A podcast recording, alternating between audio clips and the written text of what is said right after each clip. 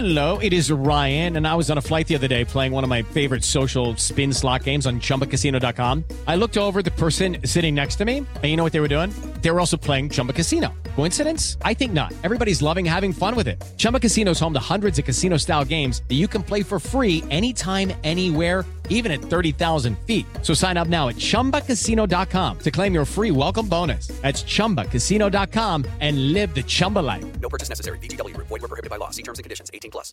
Yo soy Alejandro Villalbazo en el Twitter, arroba Villalbazo13. Es martes 18 de enero. Iñaki Manero, ¿cómo te va, Iñaki? ¿Cómo estás, Alex Villalbazo, Alex Cervantes, amigos de la República Mexicana? Muchas gracias por seguir en Panorama. Vámonos con el panorama COVID. La cifra de personas fallecidas a nivel mundial ya llegó a 5 millones 546.164 personas. Son las cifras de la Universidad Johns Hopkins. El número global de casos ya es de 330 millones 849 mil 781. Estos son datos también de la Johns Hopkins. La agencia calificadora HR Ratings advirtió que es probable que el mal desempeño de la actividad industrial en el mundo continúe en 2022. Esto debido a la variante Omicron de COVID-19, lo que afectará el crecimiento económico, que ya lo estamos viendo, de hecho.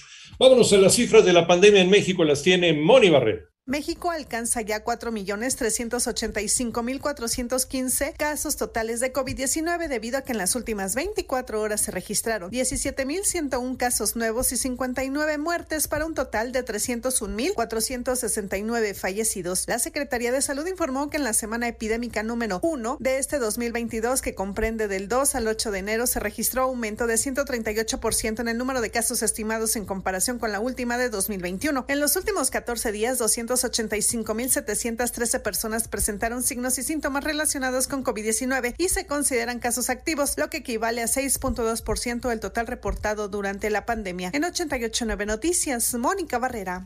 Ya son las 7 de la mañana con cuatro minutos. En el panorama nacional, la Fiscalía General de la República acusó de uso indebido de atribuciones a 16 funcionarios y exfuncionarios eh, encargados de los penales federales por un presunto daño de 62.840 millones de pesos a las finanzas públicas.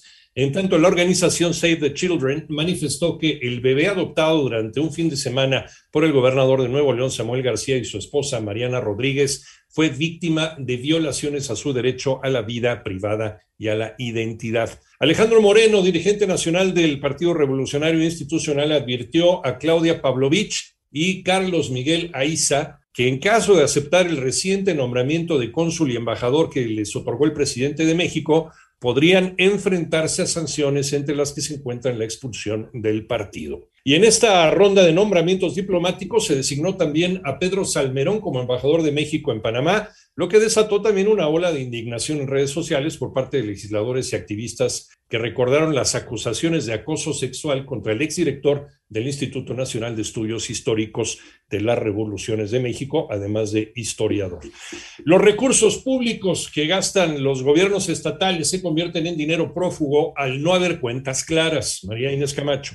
Una de las características de las entidades del país es la falta de transparencia para informar en dónde han invertido recursos públicos luego de que al tercer trimestre del año pasado hay más de 20 mil millones de pesos que no se sabe en qué o en dónde se invirtieron. En total en el, en el país hay 20 mil 505 millones de pesos por aclarar o recuperar por parte de los gobiernos estatales. Así lo informó Lorena Jiménez, presidenta del Comité de Federaciones de la Coparmex, quien agregó. Hay en promedio 5.105 pesos de deuda pública estatal por cada habitante. Esto es a nivel nacional. Las entidades con mayor deuda pública estatal promedio por habitante son Chihuahua, 14.458 pesos, Coahuila, 3.582 pesos, Quintana Roo, 12.902 pesos y la Ciudad de México, 11.594. Para 88.9 Noticias, María Inés Camacho Romero. En el panorama internacional, en Perú, ayer fue controlado un derrame de petróleo ocurrido el sábado en playas de la provincia de Callao, debido al oleaje anómalo registrado tras la erupción volcánica en Tonga, en el Pacífico del Sur.